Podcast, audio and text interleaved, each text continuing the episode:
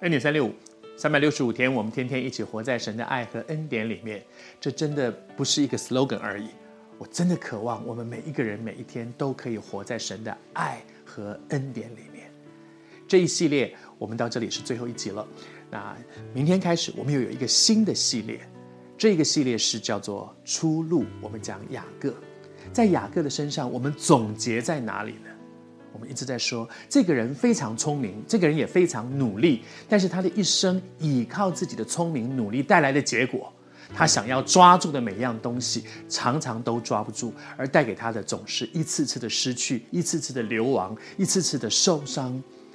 上帝在教他一个生命的功课：抓要抓对，不要抓错了。要抓到的是，我要抓住神，我要抓住这个永恒不变的神。我要抓住神那个永恒不变给我的生命，我要抓住的是在主里面，在十字架里面，他给我的丰富的爱和恩典，这些是永恒不变的。在雅各的身上，我一直想到一段经文，我要用这段经文为这一系列出路系列做一个总结。这一个经文在箴言第三章第五到第七节是我非常喜欢的。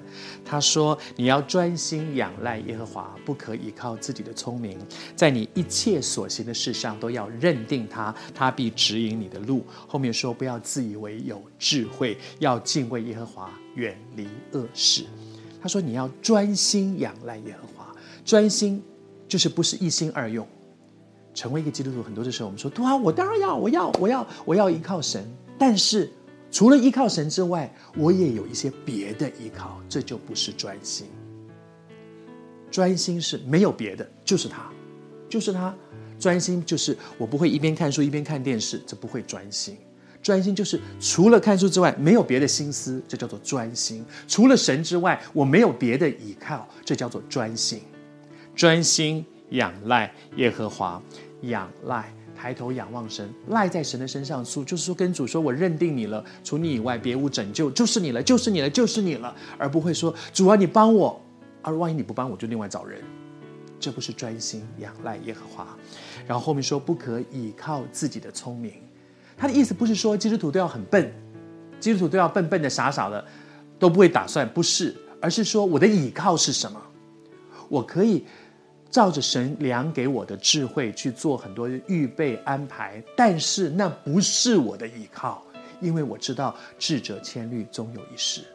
我真正的依靠是神，然后在后面说，在你一切所行的事上认定他。一切所行的是一个关键，在你无能为力的事上认定神一点都不困难，因为除他以外我也不知道该怎么办。但是有许多的事情是我自以为我能的，在这样的事上。